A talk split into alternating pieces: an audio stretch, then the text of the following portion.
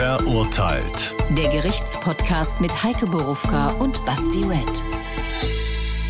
Das sind wir Endspurt, liebe Leute. Heute vorletzte Episode in Staffel 8 und verbunden mit einer guten Nachricht, weil wir kommen wieder.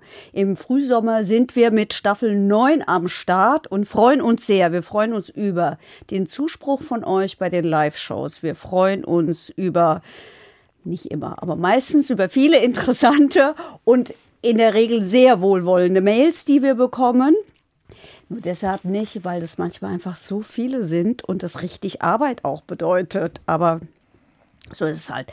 Wir freuen uns darüber, dass wir im Stadion angesprochen werden und draußen und dass ihr ganz offensichtlich uns damit zeigt, dass ihr auch noch Bock habt auf eine nächste Staffel. Wir sind jedenfalls total dankbar. Wir sagen es immer wieder. Vielen, vielen, vielen Dank für euch. Ohne euch wird es uns gar nicht mehr geben. Und ihr wisst, ihr könnt uns abonnieren, wie immer, in der ARD Audiothek, auf sämtlichen Podcast-Apps. Über den Hessenschau-Kanal bei YouTube könnt ihr uns auch sehen und im HR-Fernsehen freitags nach der Talkshow. Und was ihr da findet, ist alle zwei Wochen ein neuer echter Fall, ein echtes Urteil, eine Menge echtes Leben, natürlich unsere Fragen, viele Antworten und immer mindestens ein Joker.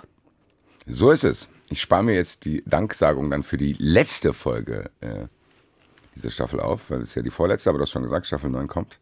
Vielleicht auch Staffel 10, wir werden es erleben.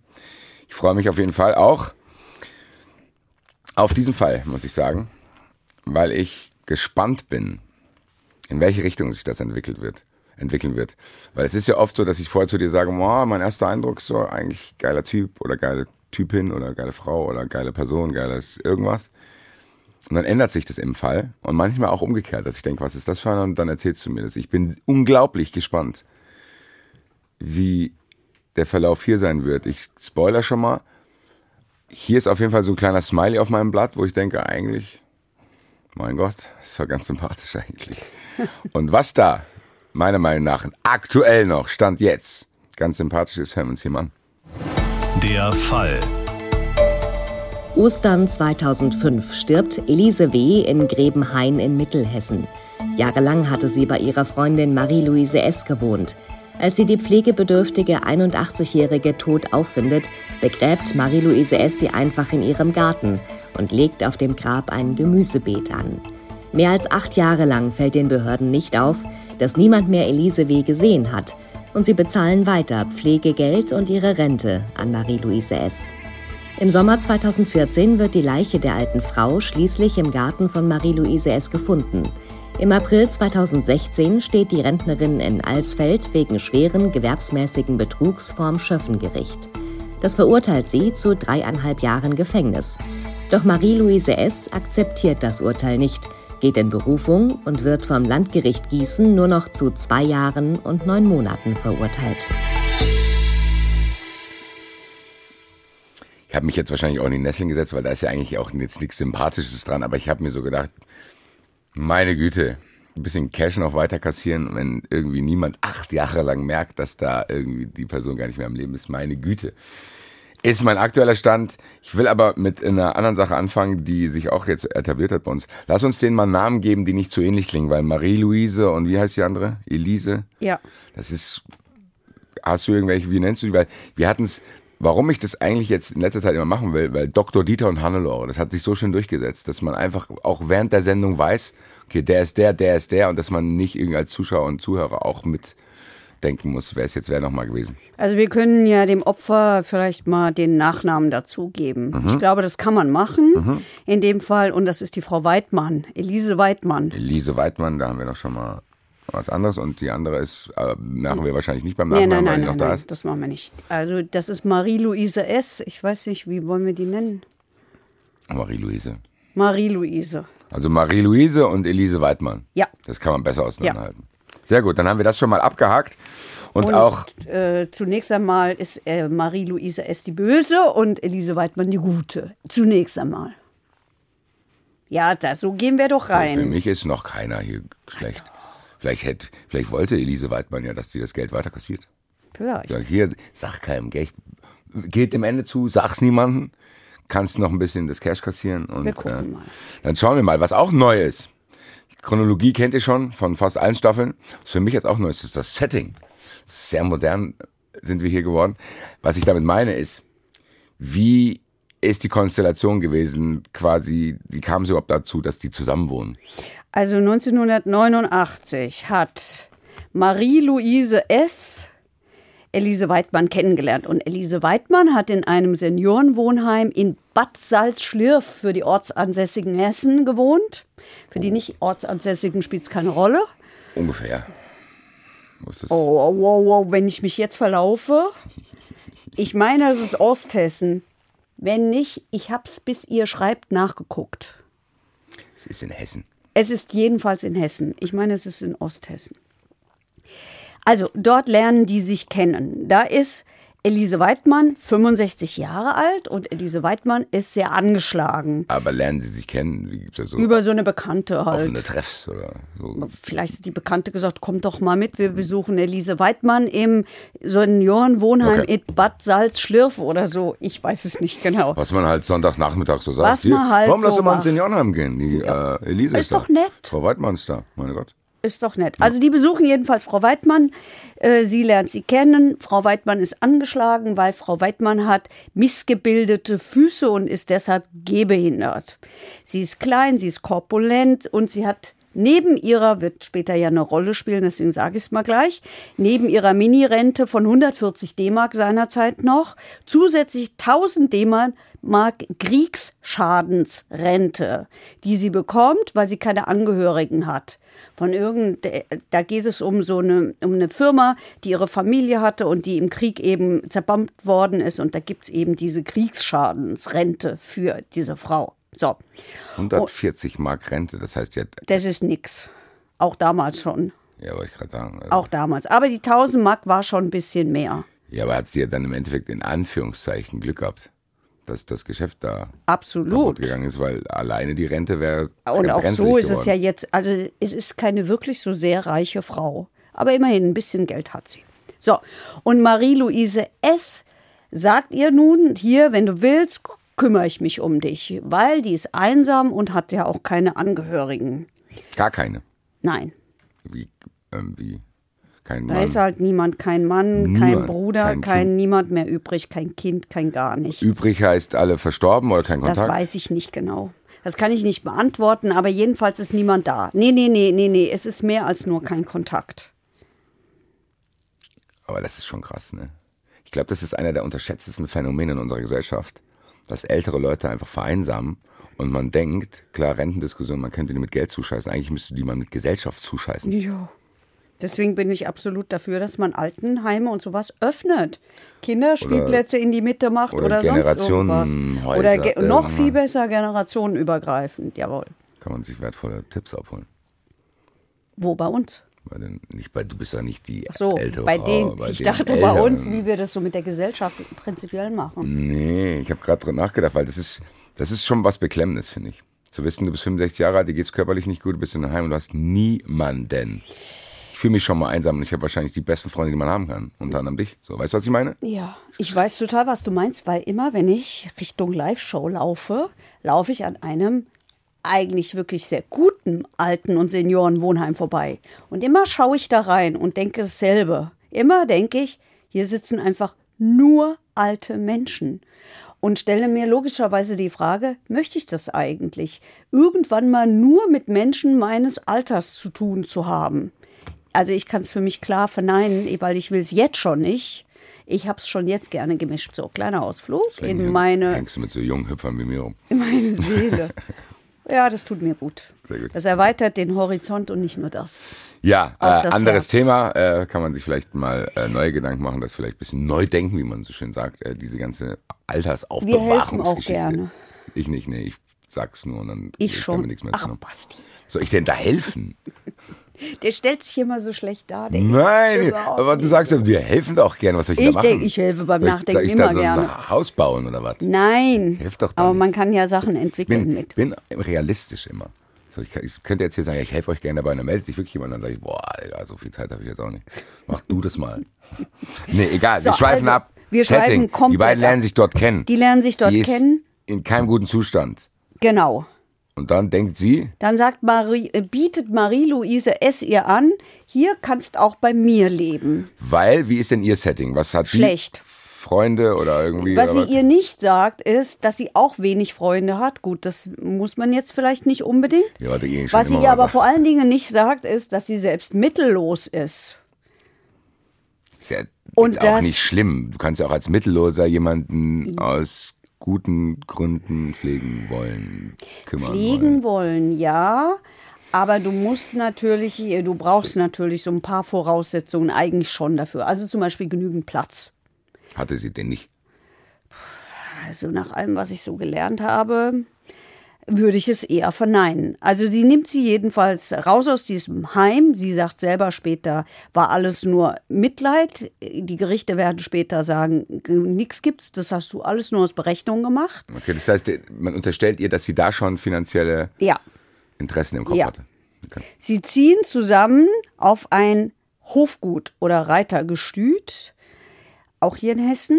Das- Klingt ja ganz gut. Ja, hätte ich jetzt auch gedacht. Gehört das Marie-Louise S. oder wie kommen die dahin? Na, da wohnt die irgendwie und versorgt dort die Pferde. Also sie wohnt dort mit ihrer Tochter, versorgt dort die Pferde und wohnt über den Stallungen. Das heißt, es gehört ihr aber nicht. Ich habe das nie so verstanden, als würde ihr das gehören. Und das würde mich auch sehr wundern, weil diese Frau so häufig seit den 80er Jahren äh, den Gerichtsvollzieher zu Gast hat, diverse Male hier die, wie heißt das, äh, die Hand gehoben hat. Und ähm, ja, für alle, die es nicht sehen, hilft es ja nichts, wenn ich hier meine Hand in die Luft reiße. Ähm, jedenfalls die eides, eidesstattliche Versicherung oder Offenbarungseid nennen wir das, abgegeben hat. So. Also, Also. sind die unterstellten Motive nicht komplett abwegig. Sagen, ah, Würde da- ich bejahen. Da sitzt jemand, der ist alleine, der kennt niemanden, das heißt, der kann auch keiner eingreifen oder irgendeine dritte Meinung, die mich irgendwie stören würde. Ich regel diese ganzen Geschichten, sag hier, und da kriegt man, kriegt man auch wahrscheinlich noch Geld, wenn man jemanden pflegt, oder? Mhm.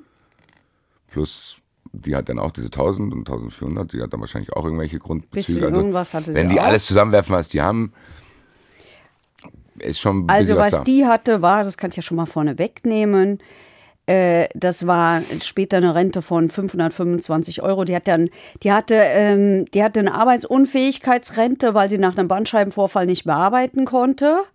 Das ist, äh, sie, sie selber hat äh, medizinisch-technische Angestellte und PTA, pharmazeutisch-technische Angestellte gelernt, hat da aber nie gearbeitet, hat dann viel gejobbt, ähm, hat ihre kranke Mutter gepflegt, ist dann selber Mutter geworden und hatte aber 2000, äh, 1972 einen Bandscheibenvorfall und nach diesem Bandscheibenvorfall konnte sie nicht mehr richtig arbeiten. Und dann hatte sie eine sehr niedrige Arbeitsunfähigkeitsrente von 200 Euro und ähm, also später dann eine Witwenrente, weil der Mann dann irgendwann gestorben ist, von 920 Euro. Ja, auch äh, ähnlich wie bei der anderen Dame. Auch Glück, dass der Mann gestorben ist. Was stellt der Staat sich denn vor, wie die eine von 114, die andere von 200 Euro leben soll? Ja. Ja, wie ja? So, was, was, Ja. Hä? Also die haben jetzt beide Glück im Unglück gehabt. Die haben jetzt beide Glück im Unglück gehabt. Weniger Dann Glück haben die zusammen auch schon einigermaßen Cash. Vielleicht haben, war das auch so eine Dynamik zu sagen, ey, was hast du da so? Und sagt, ja, ich krieg wenig Rennerprojekte. Na ja, zusammen haben wir schon so 5K, Ach, werden wir da ich schon glaube, haben. es war eher so, dass die eine sich einsam gefühlt hat und die andere, der angeboten hat, hier komm zu mir, du bist nicht alleine, sind wir zusammen. Auch ganz ehrlich, bis hier, mal die unterstellten Motive beiseite, eigentlich okay. Ja, völlig. Geld zusammenwerfen, Haushalt zusammenwerfen, man ist nicht mehr alleine, man ist nicht da isoliert. Man hängt nicht in so einem Heim rum, in dem man nicht sein möchte. Und beide hätten theoretisch eine Win-Win-Situation gehabt. Hätten sie. Hätten. Für Elise Ganz Weidmann war es aber jetzt nicht mehr so Win-Win, weil die haben sie unterge die hat sie untergebracht in einer umgebauten Sattelkammer im ehemaligen Reiterstübchen. Also vorne die Sättel, hinten der Bollerofen und ein Bett für diese hilflose pflegebedürftige Frau. Die war ja äußerst hinfällig, die hatte kein Bad, die hatte da eine winzige Kochnische. Es gab eine Außentoilette, aber was willst du auf einer Außentoilette, wenn du gehbehindert bist? Da kommst du da ja nie an. Also haben sie ihr so ein, so ein, so ein, wie heißt das, so ein Chemieklo hingestellt. Was haben die? Sie haben ihr ein, so ein chemisches Klo, also warte, so eine warte, Campingtoilette.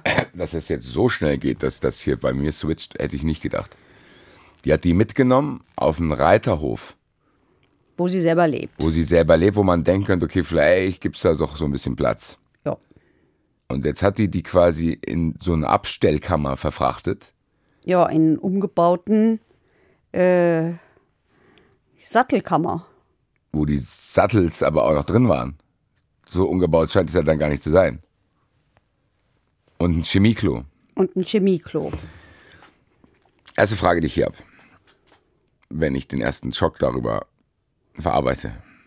Kontrolliert es jemand?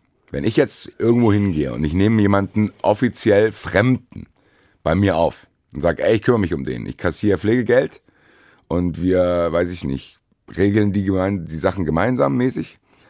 Guckt sich jemand an, ob ich da überhaupt Platz für habe.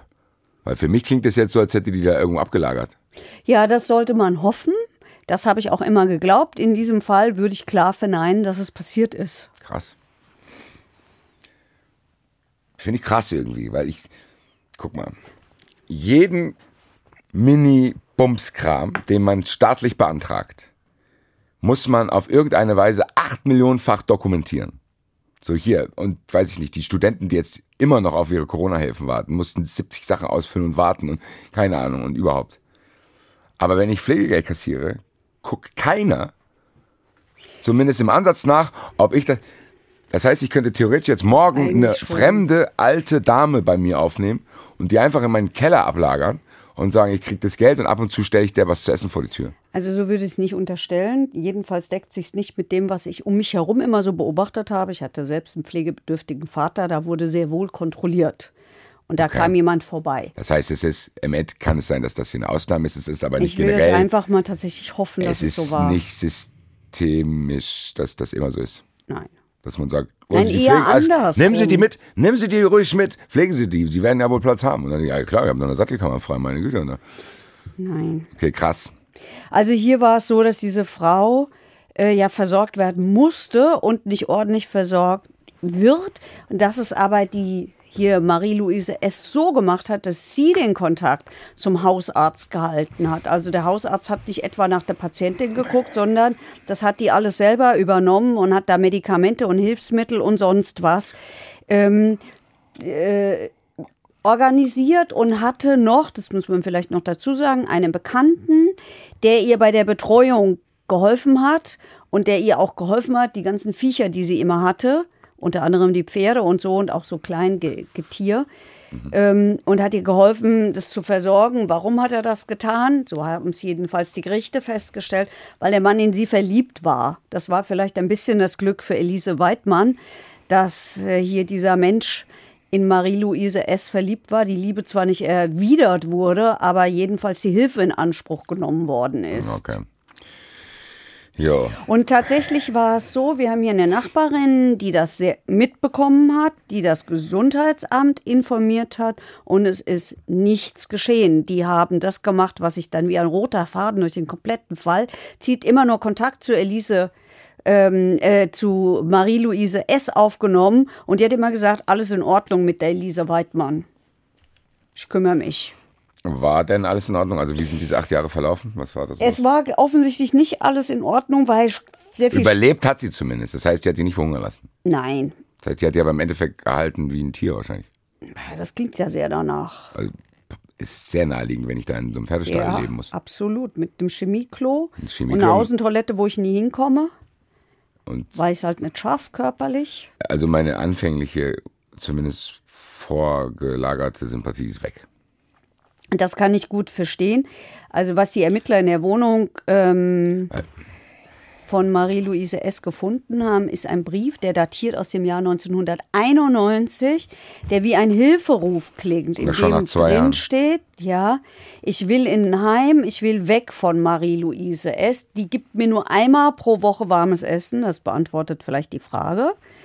Hier gibt's nie warmes Wasser, hier gibt's keinen Strom, ähm, weil die Rechnungen nicht bezahlt werden.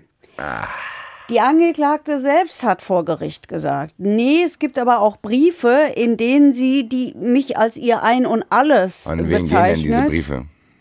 Das weiß man nicht, weil die gibt's nicht mehr. Die guten Briefe sind vernichtet. Nee, die, den Brief, den du gerade angesprochen hast, wo ist denn der aufgetaucht? Den haben die in der Wohnung gefunden. Er ist ja offensichtlich nicht abgeschickt worden. Offenbar hat sie es nur aufgeschrieben. Vielleicht war es auch nur eine Art Tagebuch, das sie geführt hat. Ach, Leute. Also die sind Das dann. ist wieder so eine Situation, ganz kurz, die müssen wir jetzt auch mal zusammenfassen. Du bist eine ältere Frau, die niemanden hat, die eine Gehbehinderung hat, die einfach auch mit 65 ist jetzt schon ziemlich früh, ziemlich schau ist. ja.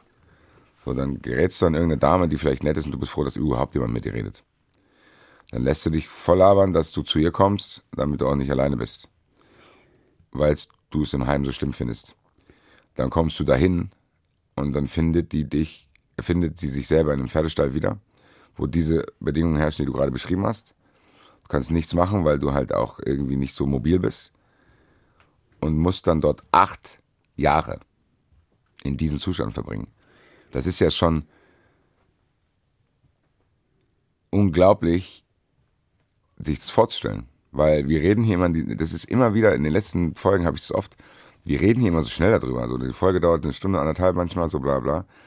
Acht Jahre morgens aufstehen, Ich glaube, es ist sogar mehr als acht Jahre, ja. wach Egal. sein, wach sein, rumgammeln, musst auf Toilette, hast Hunger, kriegst einmal, also das, ich glaube, diese, diese, dieses Bedrückende, was so eine Zeit haben kann, das ist uns, glaube ich, gar nicht bewusst. Wie Ja. krass das ist. Du bist ja so ausgeliefert. Also diese Frau ist ja so ausge... Was will die denn machen? Ja, eben. Die Danke. kommt nicht weg da. Der, damit kannst du dich vielleicht sogar irgendwann abfinden. Dass du denkst, okay, das ist jetzt hier mein Leben, weil der Mensch, es gibt ja trotzdem immer diesen menschlichen Impuls zu sagen, okay, ich mache das Beste draus. Es gibt immer irgendwann, egal wie schlimm irgendwas ist, irgendwie denkst du, so, okay, wir müssen das Beste rauskriegen.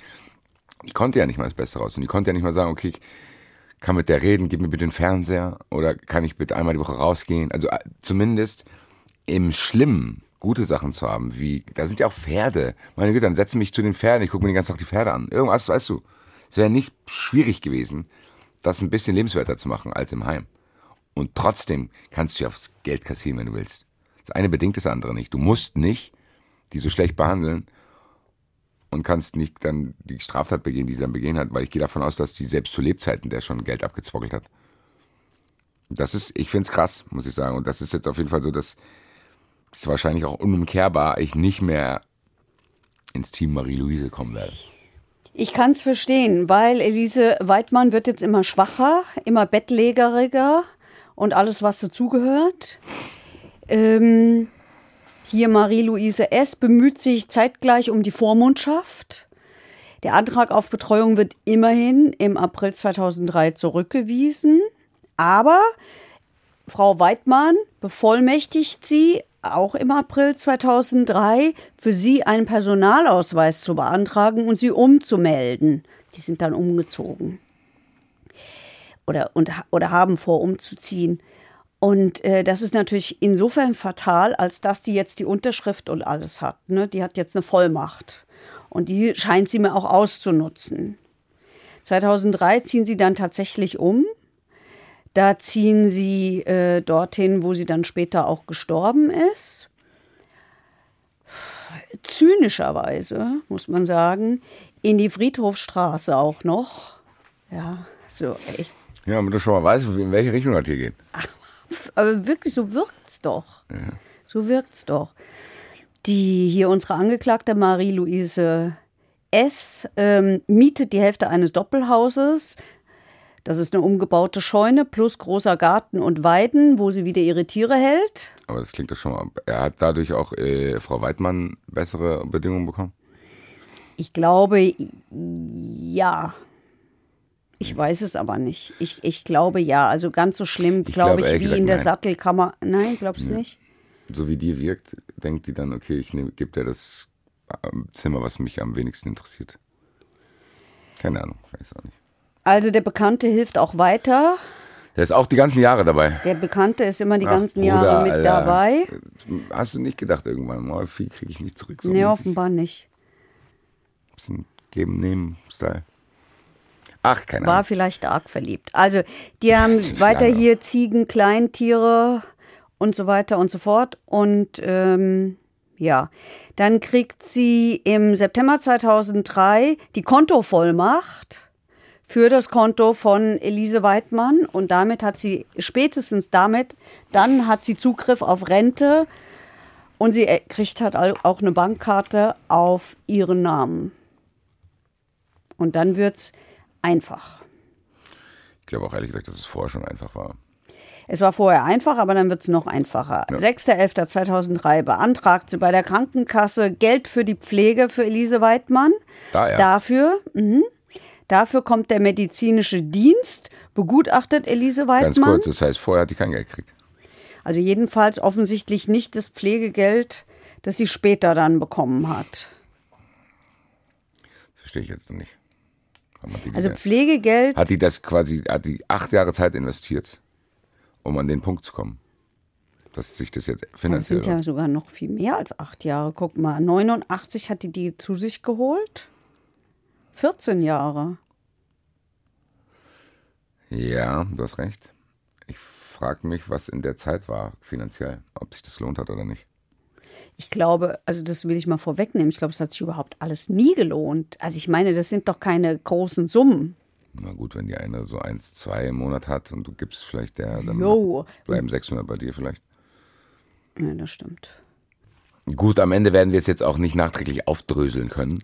Nee, aber, aber es wirkt schon so, dass, dass sich vielleicht bis 2003 halb gelohnt hat und jetzt wahrscheinlich voll, weil jetzt kann die komplett darüber verfügen. Sagen wir mal so, es schließt sich immer mehr der Kreis, dass das ausschließlich finanzielle Interessen machen. Ja, also jedenfalls ist es auch so, dass jetzt 2003 der Pflege, der medizinische Dienst ins Haus kommt. Also irgendjemand sieht jetzt ja noch mal Elise Weidmann jetzt. und äh, guckt wenigstens jetzt mal nach deren Zustand. Jetzt, ja, ich weiß, das ist ja richtig.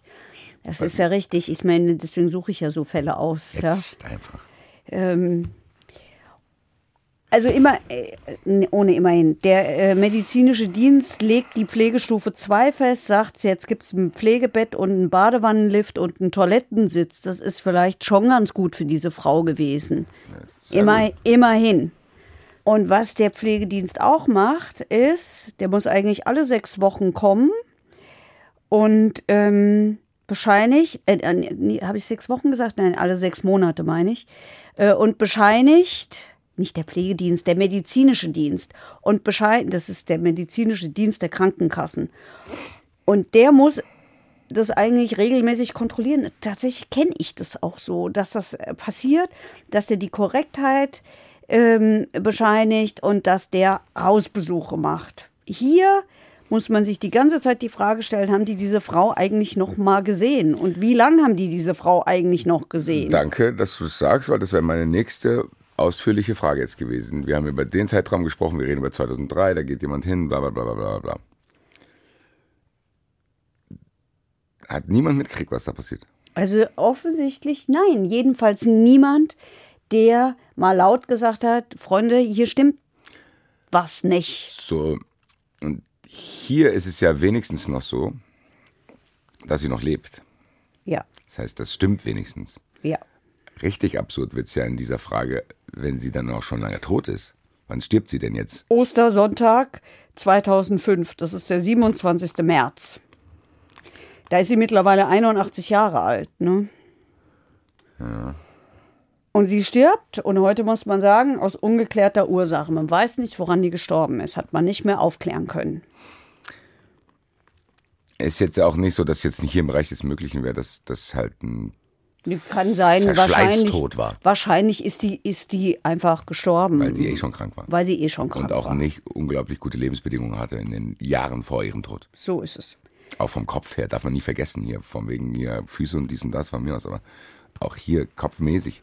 Wenn ich überlege, wenn ich ein bisschen Stress habe, kriege ich Rückenschmerzen. Was, was hat die da für Schmerzen bekommen Hm. durch diese Situation? Also ist ja kaum auszuhalten. Gut, ähm, Also sie stirbt an, die, an diesem Tag, wie man später herausgefunden hat, aus ungeklärter Ursache. Also das heißt, so eine Mordgeschichte wird hier ausgeschlossen? ja.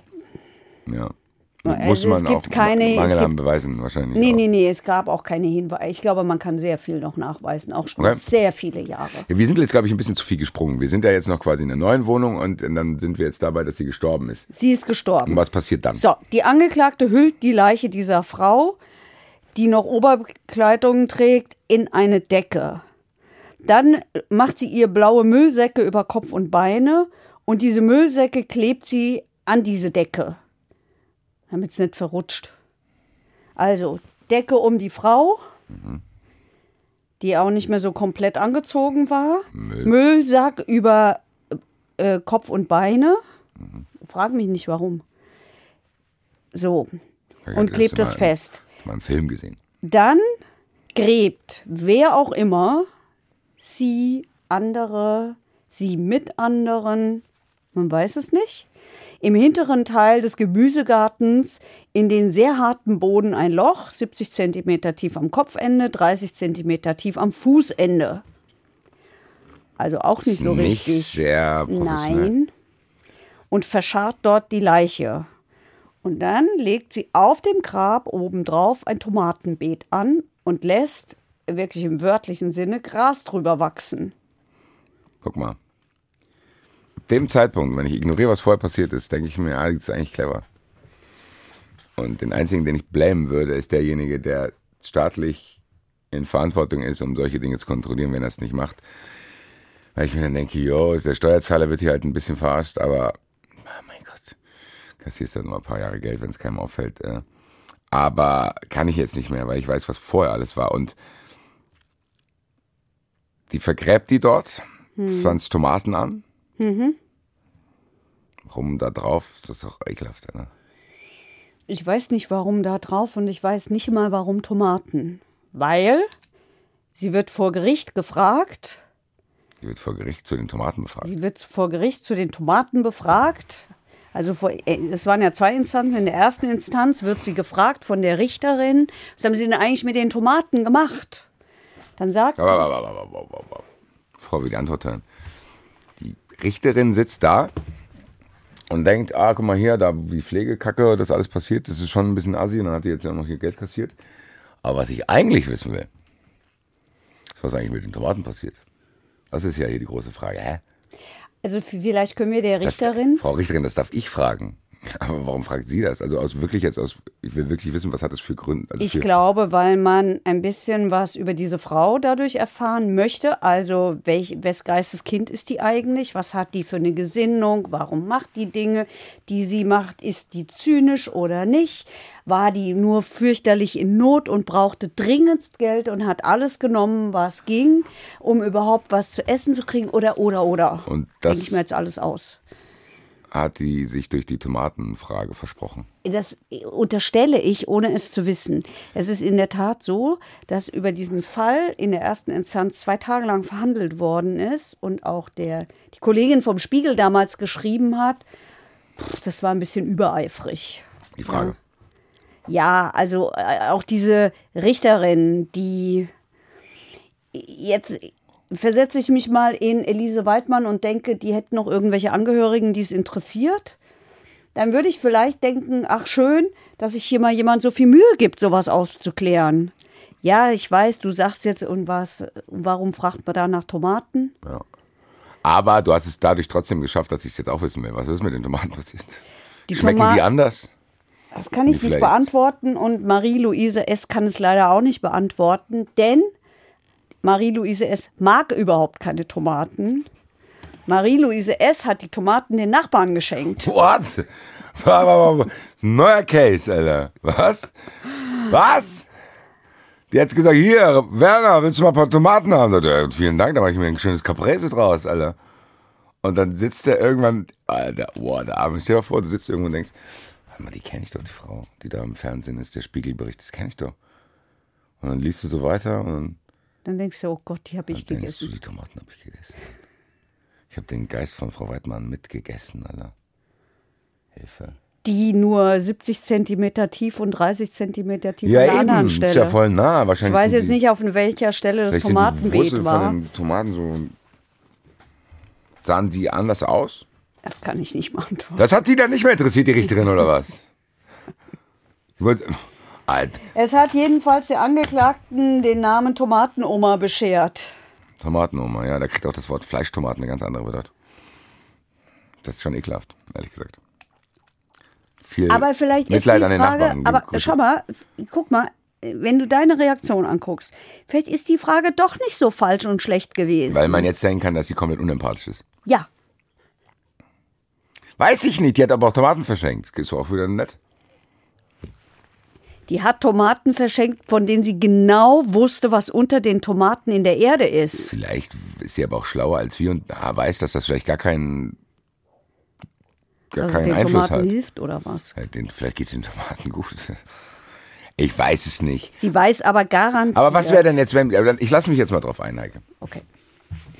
Was wäre denn die richtige Antwort gewesen, um eine empathische, vielleicht in Not geratene, finanziell unter Druck stehende Person darzustellen, die eigentlich trotzdem ein guter Mensch ist? Weil Tomatenpflanzen meine Lieblingspflanzen sind, ich das an den Anblick von Tomaten so liebe oder keine Ahnung. Sowas in Oder der Frau Art. Weidmann. Oder Frau Tomaten. Weidmanns Lieblingsgemüse waren Tomaten. Und die wollte, dass die quasi auch im Tod noch Tomaten Ja, im, in der Reichweite hat. so ist es. Na, siehst du. Das wäre die richtige, schöne, empathische Antwort. Ich gebe offen gewesen. zu, ja, ich war kritisch, aber mittlerweile macht die Tomatenfrage doch Sinn. Ich glaub's wirklich, dass die Tomatenfrage es ist Sinn ja nicht, macht. die, die hat ja auch nebenbei wahrscheinlich nur gefragt. Also ich korrigiere mich hier. Finde ich interessant. Danke, dass das gefragt wurde. Auch wenn es richtig abartig ist. Mhm. Dass der, es ist ja auch egal, wahrscheinlich hat es wirklich keinen Einfluss. Also wenn mich jetzt mal, wenn wir rational dran gehen, wahrscheinlich hat es wirklich keinen, wahrscheinlich sind es ganz normale Tomaten gewesen. Trotzdem glaube ich, dass ich es nicht hätte wissen wollen. Also Leute da draußen. Wie sagt ihr immer, irgend- schreibt's uns in die Kommentare. Nein, ich sag gar nichts. in Ko- Ich schreibe gar nicht keine Kommentare. Ich will, wenn irgendeiner das mit mir auch mal gemacht hat, mich zum Essen eingeladen hat, keine Ahnung, und äh, seinen Hund begraben hat in dem Garten und mir dann eine Lauchsuppe draus gemacht hat, ist okay, ich bin nicht sauer, aber ich will es nicht wissen. Ich Ich überlege gerade, was ich dir aufs Grab pflanzen müsste. Was du gerne isst.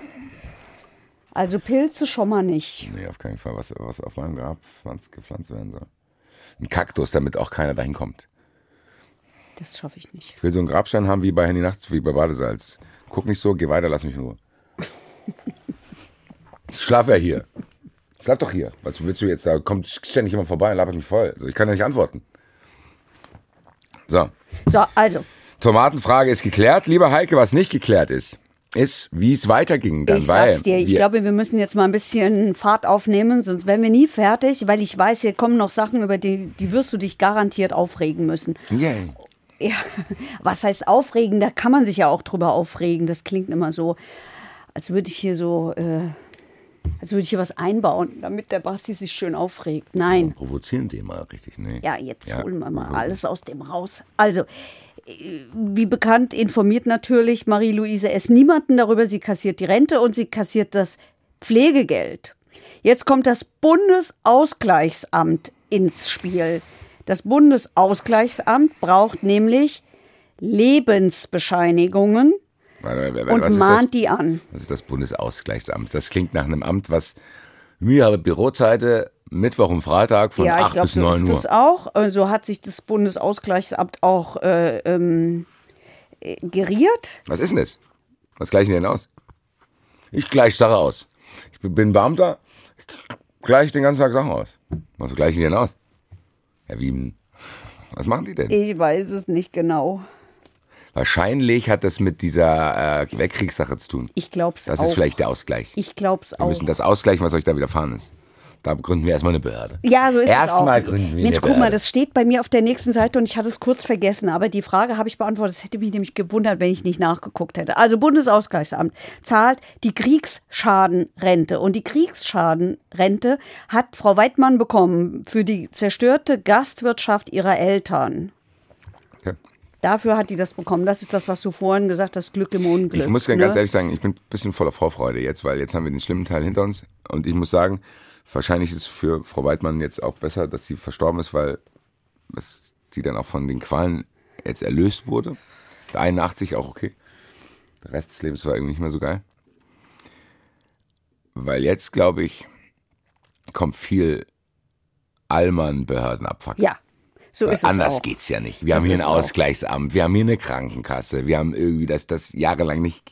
Ich freue mich jetzt schon zu erfahren, warum das jahrelang nicht rauskam, Heike, bitte. Also, das war jetzt so. Das Bundesausgleichsamt will die Lebe Lebensbescheinigung. Leider habe ich gemerkt, dass das Lebensbescheinigung heißt. Bei mir in meinem Kopf heißt das immer Lebendbescheinigung. Das finde ich eigentlich ein viel besseres Wort dafür, aber es heißt leider Lebensbescheinigung. Klingt auch ein bisschen kraftvoller. Lebendbescheinigung. Klingt, hat mehr Pathos, finde ich. Hat's auch. Und Also ehrlich gesagt, glaube ich, beschreibt es auch besser, was es eigentlich ist. Wir können das ja mal beantragen, dass wir das umbenennen. So, je, also jedenfalls, die letzte Lebensbescheinigung, die Sie von Elise Weidmann haben, die datiert aus dem äh, Juni 2003 und da siehst du noch die zittrige Handschrift von Elise Weidmann im April 2005. Sorry, sorry, sorry. Das heißt, dem Staat reicht's, wenn die ein unterschriebenes Dokument haben. Also ich habe das, ich habe mir das mal angeguckt. Ich habe es auch dabei. Möchtest du dir mal eine Lebensbescheinigung angucken? Ich fülle die auch gleich aus, damit die Leute die wissen, dass ich noch da bin. Lebens- und Staatsgehörigkeitsbescheinigung. Da macht man eine Versicherungsnummer oben drauf. Erklärung zur rentenberechtigten Person, Name, bla bla. Amtliche Bestätigung. Die rentenberechtigte Person lebt und hat folgende Unterlagen vorgelegt. Reisepass, Personalausweis, Staatsgehörigkeit, bla bla. Ausgestellt am. Das klingt aber hier, so- uh, unten rechts Stempel. Ganz wichtig. Unterschrift, Datum, Ort, Stempel. Das ist fälschungssicher. Aus gesundheitlichen Gründen äh, hat an der Stelle die rentenberechtigte Person folgende Person vorgesprochen.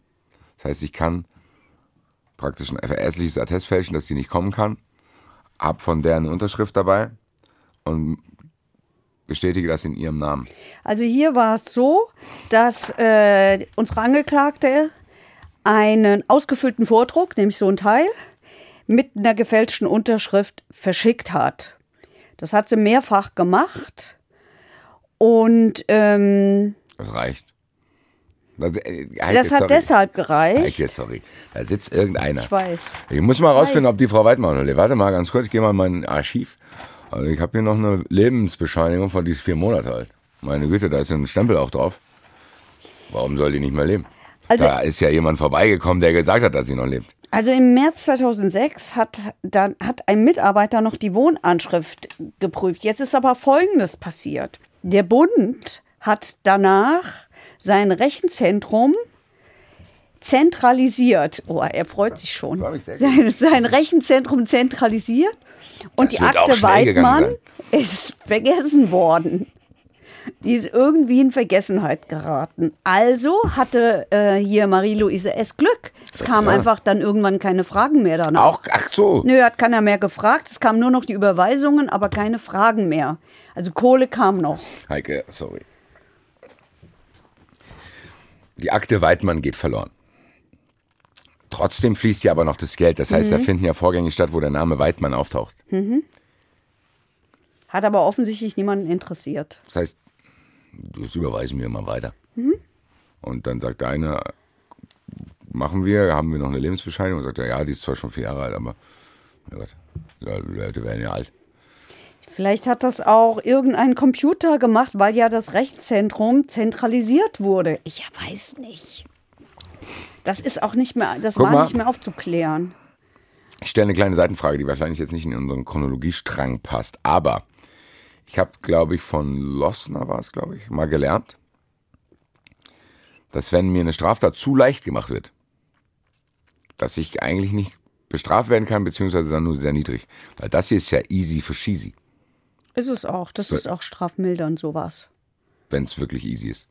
Das ist ja, also das wirkt nicht auf mich so, als wenn die großen Aufwand hätte betreiben. Die war wahrscheinlich selber überrascht, wie einfach es ist. Ein paar Tomaten, Einmal zwei, drei. Unterschriften, bisschen mit dem Arzt telefonieren, das Ja, Computer wird umgestellt, ciao. Also, ja, mhm, also das stimmt. Aber also ganz einfach mit Telefonieren alleine hat es nicht gereicht, weil es gibt ja auch noch die Pflegeversicherung. Und die Pflegeversicherung muss auch alle sechs Monate den Gesundheitszustand dieser bettlägerigen Frau kontrollieren. Dafür kam ein Mitarbeiter geschickt von der Diakonie im Auftrag der Kranken respektive der Pflegekasse. Der kam auch dreimal vorbei. Und dreimal trifft Warum nur er. dreimal? Warte, ich fand. Drei. du hast gesagt, alle sechs Monate. Ja, vielleicht war er vorher noch da. Ich weiß nicht. Warte, warte, warte. Also, er, jetzt erstmal kommt er dreimal. Da trifft er Elise Weidmann logischerweise nicht an, weil die liegt ja unter den Tomaten. Das ist ihm egal, oder was?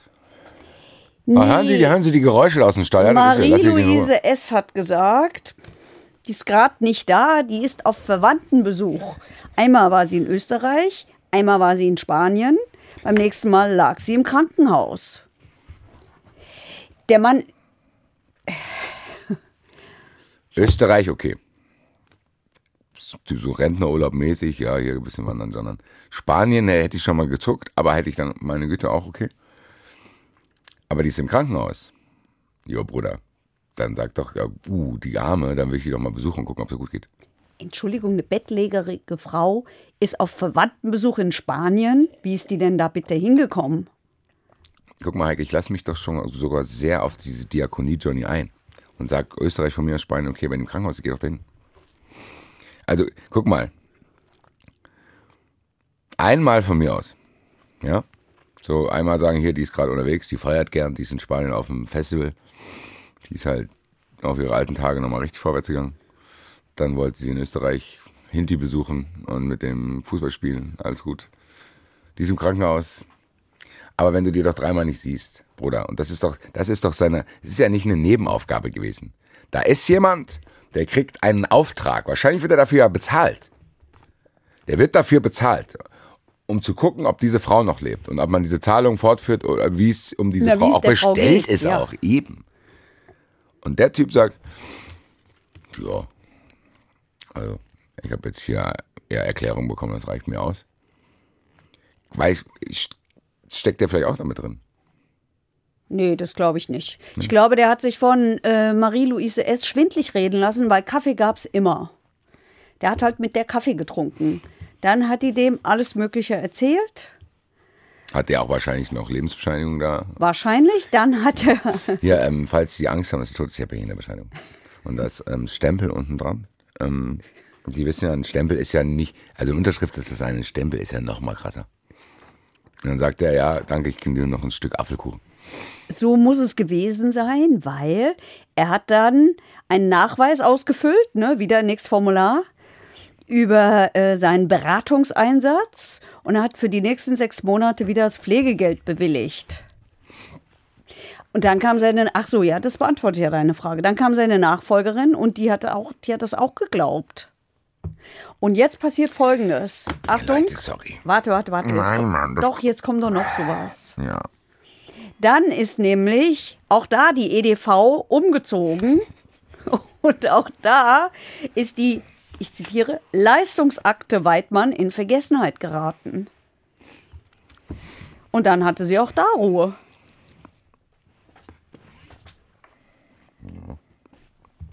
Gut. Ähm, wahrscheinlich rege ich mich auch hier zu sehr auf, weil ich fand es ja eigentlich am Anfang lustig und das ist auch, ich finde das lustig.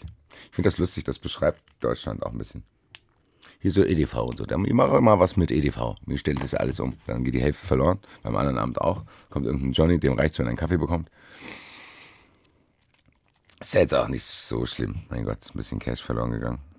Ich glaube, wenn jeder, der sich jetzt zu Hause aufregt über mich, weil ich das hier verharmlose, ich glaube, es ist an vielen Stellen mehr Geld rausgeschmissen worden für merkwürdige Dinge als Also in der Tat, durch das Verschwinden der Akte Weidmann. Ja, in der Tat reden wir über all diese Jahre von einem Betrag von äh, gut 135 oder knappe 136.000 Euro. Äh, ja, das ist Geld. Das ist ja, viel, das ist aber, Betrug. das ist im Kontext, liebe Grüße an, an Andi Scheuer, ist schon wenig. Also hochgerechnet auf diese vielen Jahre, ja, Also der, der, ist es nicht so sehr viel. ja, ja, ich weiß nicht. Es ist, ich finde es nur lustig, weil Also immerhin, ich, verste- ich weiß nicht, ich verstehe es auch nicht. Ich würde mir wünschen, dass das Finanzamt bei mir genauso arbeitet. Ja, Die Akte Rot, die ist verloren gegangen. oh, das wäre schön. Und wir, wir, wir schicken dem mal ein bisschen was. Wir melden uns auch nicht mehr. Vielleicht kann Also- ich einfach, kann man das auch umgekehrt machen? Kann ich dem Finanzamt einfach einen Totenschein schicken? Dann, aber er ist ja tot, der Herr Roth. Brauchen wir keine Steuern mehr anziehen. Und dann kommt irgendjemand zu meiner Mutter und sagt, ja, ja, der ist tot. Der ist weg. Hier haben sie einen Stempel und ziehen sie ihm nie wieder Steuern ab. Ist merkwürdig. Es zeigt mir auch so eine gewisse Dokumentenhörigkeit. So zu denken, ah, da ist ja ein Stempel drauf. Und dass man dann denkt, ja, kann ja nichts falsch dran sein. Ich habe das ja gelernt. So, hier, zack, Stempel drauf. Auch so was Notare machen. So. Da ist ja jetzt ein Stempel drauf. Das ändert alles. Und da hat jemand noch einen Arbeitsbericht ausgefüllt. Und Leute machen Protokolle. Da hat ja ein Protokoll gemacht, gell? So, ich hatte das auch mal, da hatte ich Ärger mit meiner Nachbarin. Und dann sagt mein, mein Vermieter, ja, aber die hat ja ein Lernprotokoll gemacht. Ich sag, ja, und? Ich kann auch zu Hause mich hin, ich kann jetzt hier mich hinsetzen und sagen, Heike, 15.03 Uhr hat sie zu mir Arschloch gesagt. 16, Das würde die Nein, nicht tun. 16.05 Uhr hat Heike mir eine Ohrstelle gegeben. Und dann kommt die Polizei zu dir und dann sagt, das habe ich nicht gemacht. Dann kommt die Polizei zu dir, ja, der Rot hat ja ein Gewaltprotokoll gemacht. Und dann musst du sagen, na gut, dann kann ich ja nichts machen. Egal. Wir schweifen Ich jetzt sehr viel ab. gerade ein bisschen erwischt, weil ich mache auch so Protokolle. Ich mache mir Gesprächsnotizen und so Kram. Für dich aber. Und nicht, dass du dann denkst, das hat jetzt einfach gottgegebenen Status. Nein, damit Egal. ich das nicht die in meinem Frau ist damit durchgekommen. Aber ja nicht für Aber immer. jetzt Warum kommt nicht? das Jahr 2011 und Achtung, das Bundesausgleichsamt und die deutsche Rentenversicherung werden jetzt misstrauisch. Ja, warum? Ich weiß nicht, ist irgendwie so. Scheinbar sind die Akten wieder aufgetaucht. Was das? Jedenfalls Äh, was fragen sie das? beim Einwohnermeldeamt an und unsere Angeklagte sagt, die ist gerade wieder in Österreich. Ja. Aber jetzt geben sie keine Ruhe und die Finanzermittler der Kripo werden eingeschaltet. Und der Verdacht kommt auf, uh, vielleicht hat Marie-Louise S. vielleicht doch was mit dem seltsamen Verschwinden von Elise Weidmann zu tun. Ah, jetzt gehen wir doch wieder in die Geschichte, hat die die vielleicht doch umgebracht. Jetzt gehen wir wieder da in diese Geschichte. Also so genau. startet das. So startet Okay. das. Aber es dauert noch bis ins Jahr 2014, Ja. nämlich im Juni. Da klingeln zwei Polizisten und ein Staatsanwalt an der Tür von Marie-Louise S. Ja. und befragen sie. Und da sagt sie, sie gesteht quasi, Elise Weidmann ist tot. Sie sagt aber, der Bruder, der hätte nicht aufgepasst. Der hat, hat auf die, der, den, den hat sie offenbar engagiert, um auf sie, nach ihr zu gucken, weil sie halt war vielleicht auch mal weg. In Österreich. Und da hat er nicht, oder in Spanien, wissen wir nicht Oder im Krankenhaus. oder im Krankenhaus. Und da ist die gestorben, also Elise Weidmann, und da ist er in Panik geraten und da hat er die ganz schnell vergraben. Und woher weiß Marie-Louise S. das? Das hat der Bruder ihr auf dem Totenbett gestanden, weil der lebt leider auch nicht mehr. Man kann ihn also nicht fragen. Aber immerhin führt sie den Staatsanwalt und die beiden Polizisten zum Grab im Garten. Ich muss noch mal kurz äh, nachfragen. Die hat erzählt, dass der Bruder ihr das auf dem Sterbebett mit seinen letzten Worten quasi gebeichtet hat. Hm. Lebensbeichte. Es tut mir leid. Weißt du, wo die Tomaten sind? Da Nee, sie. was unter den Tomaten ist, so rum. Ja, aber was hat sie denn gedacht, wo die sonst ist? Es ist ja auch nicht zu Ende gegangen. Also, guck mal, Natürlich ist das nicht zu Ende wenn gedacht. die jetzt, wenn wir uns auf sie einlassen, ey, die Frau war einfach weg, ich weiß nicht, und dann hat mein Bruder mir dann später gesagt, dass die die da vergraben hat. Ich habe einfach gedacht, die ist weggelaufen. Oder was? Also, egal. Ja, kommt ja gerne mal vor bei so einer Bettlägerigen. Wir müssen vorankommen, was die Ermittlung der Staatsanwaltschaft betrifft. Die stehen da jetzt. Und Ja, merken, so, ey, und dann wird natürlich die Tote exhumiert. Selbstverständlich ist die schon relativ verwest, klar. bisschen lange her. Man findet die braune Wolldecke, man findet diesen Plastiksack über Beine und Kopf, äh, verklebt mit dreifach Panzerband, warum auch immer, und vor allen Dingen findet man kein Fremdverschulden. Also sprich, umgebracht worden scheint sie nicht zu sein. Das heißt, das wandert dann in den Ermittlungsbehörden in eine andere Abteilung, weil hier geht es dann um Wirtschaftskriminalität. Jo. Ja, Du brauchst ja, keinen, ja, Mord, ja, du brauchst keinen Mordermittler, der jemanden aufschneidet, sondern du brauchst jemanden, der, der weiß, wie man. Stempel und so sich anschauen kann. Das stimmt. Und äh, ja, also sie jedenfalls ist, ist, ist die Beschuldigte. Naja, nee, nee, das stimmt ja so nicht. Also, ähm, ich glaube, so schnell geben die nicht auf. Die fragen schon noch mal ein bisschen weiter nach, weil es liegt viele Jahre zurück und ich äh, will mich jetzt nicht festlegen, aber alles wird man da auch nicht mehr nachweisen können. Vieles ja, alles nicht. Ist okay. Ne, du kannst ja, Kann man nichts machen, so. Das ist ja das, was wir immer sagen, das muss man halt aushalten. Was willst du jetzt machen? ja. Naja, man kann schon mal noch mal ein bisschen nachfragen und ein bisschen gucken und so. Also, die ist dann als Beschuldigte zunächst auch äh, bei der Polizei vernommen worden und hat dann noch diverse, die, das können wir uns jetzt schenken. Was der Bruder wann gemacht hat und wann der wie in Panik geraten ist, spielt jetzt, glaube ich, keine Rolle. Aber das sprach dafür, dass, ähm, dass es nicht so ganz richtig ist, was sie da erzählt, ja, dass der Bruder es war und so weiter und so fort. Die Ermittler gehen schon davon aus, irgendeiner muss ihr geholfen haben, weil wie soll diese, diese Frau, die ja selber gehandicapt ist, körperlich, wie soll die das eigentlich schaffen? Du musst ja auch diese Leiche da irgendwie hinschaffen. Du musst die da irgendwie begraben und du musst in dieser harten Erde dieses Loch buddeln. Aber was klar ist, das haben wir ja schon öfter mal gehabt, äh, vergraben im Garten ist nichts weiter als eine Ordnungswidrigkeit. Das ist keine Straftat. Selbst wenn es eine wäre, dann wäre sie verjährt gewesen. Auch die Ordnungswidrigkeit war verjährt. Da habe ich mich damals schon dran gestoßen, dieses, dass ich eigentlich gar nicht die Pflicht habe zu melden, wenn da ein Toter ist. So, also sie hätte diese Pflicht schon gehabt, Ja gut, weil die weil sie eine Garantenstellung hat. Genau. Die ist ja eine verantwortungsvolle Position im Genau. Leben dieser Frau. Hat sie jetzt aber nicht gemacht. Wann switchen denn die Ermittlungen zu sagen, okay, umgebracht hast du Ja, sie relativ nicht, schnell. aber du hast jetzt quasi das ganze Cash dir ja genommen. Genau, weshalb sie angeklagt wird wegen gewerbsmäßigen Betruges. Gucken die dann auch? Also geht dann quasi irgend so ein Johnny, der diese ganzen dokumentarischen, finanziellen Sachen da äh, ermittelt, sagt er dann, ey, hier, ihr habt doch die Leiche untersucht, wie lange ist denn die schon tot? Weil die kann ja jetzt theoretisch, wenn sie schlau wäre, und Ja. da könnte er sagen, ja, die ist ja erst vor zwei Wochen gestorben, so lange habe ich nicht betrogen. Weißt du, was ich meine? Das könnte sie sagen, das hätte natürlich nicht zu dem Verwesungszustand. Ja, Das ja, wird natürlich wird da geguckt. Das macht alles die Okay. Rechtsmedizin. Okay, Doc.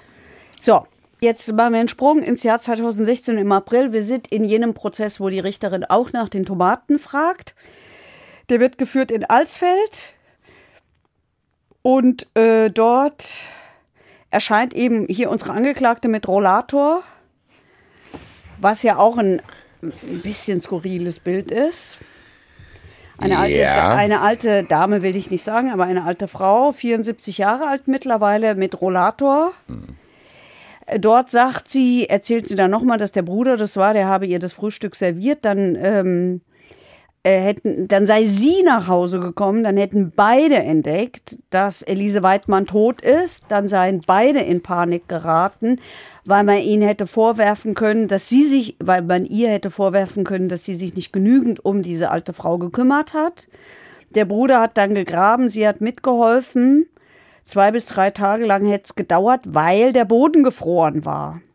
Das hat man ihr nicht geglaubt, ähm, weil man davon ausgegangen ist, dass an Ostern der Boden nicht mehr gefroren war und sie an Ostern gestorben ist und nicht früher im Jahr.